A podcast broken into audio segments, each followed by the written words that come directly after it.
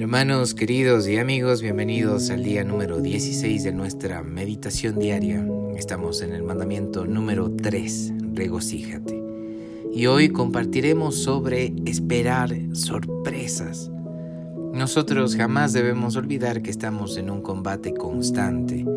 La vida de aquellos que nos rodean y están bajo nuestro cuidado y protección dependen de nuestro éxito.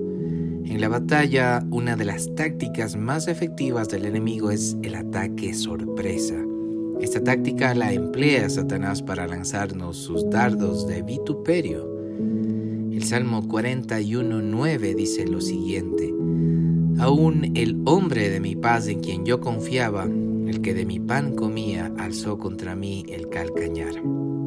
Este salmo profético fue experimentado por David y se repite más adelante en el Salmo 55, versos 12 hasta el 14, que dice lo siguiente, porque no me afrentó un enemigo lo cual habría soportado, ni se alzó contra mí el que me aborrecía porque me hubiera ocultado de él, sino tú, hombre, al parecer íntimo mío, mi guía y mi familiar, que juntos comunicábamos dulcemente los secretos y andábamos en amistad en la casa de Dios.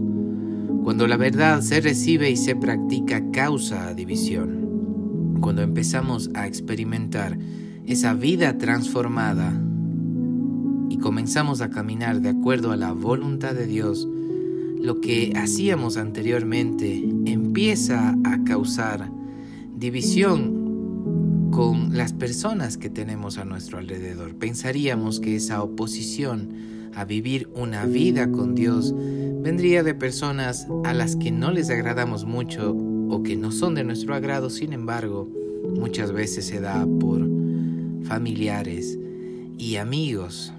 Frases muy comunes como las siguientes escucharán. Te están lavando el cerebro, te están manipulando. Tú no eras así antes, antes nos caías mejor.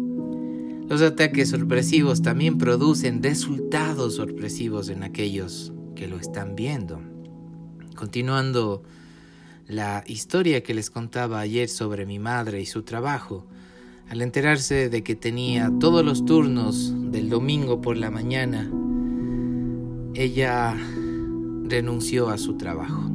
Sabía que esta era una táctica sorpresa, un ataque sorpresa del enemigo para que ella no pudiera entablar esa amistad con Dios, para que ella no pudiera vivir esa vida que Dios tenía para ella. Obviamente el que se levantó en oposición fue su propio hijo. Recuerdo haberle dicho que estaba loca, que no sabía lo que estaba haciendo por haber renunciado a su trabajo. Sin embargo, ella le entregó su vida a Dios y pudimos ver el fruto de eso en nuestras vidas, la bendición que obtuvimos por esa decisión de no dejarse sorprender por el ataque del enemigo, sino confiar solamente en Dios, con alegría, con gozo. Sirvió al Señor y eso dio fruto bueno y abundante. Hermanos queridos, propongámonos ahora regocijarnos siempre que seamos vituperados. Esto va a causar que las demás personas examinen más profundamente las cosas contra las cuales están reaccionando.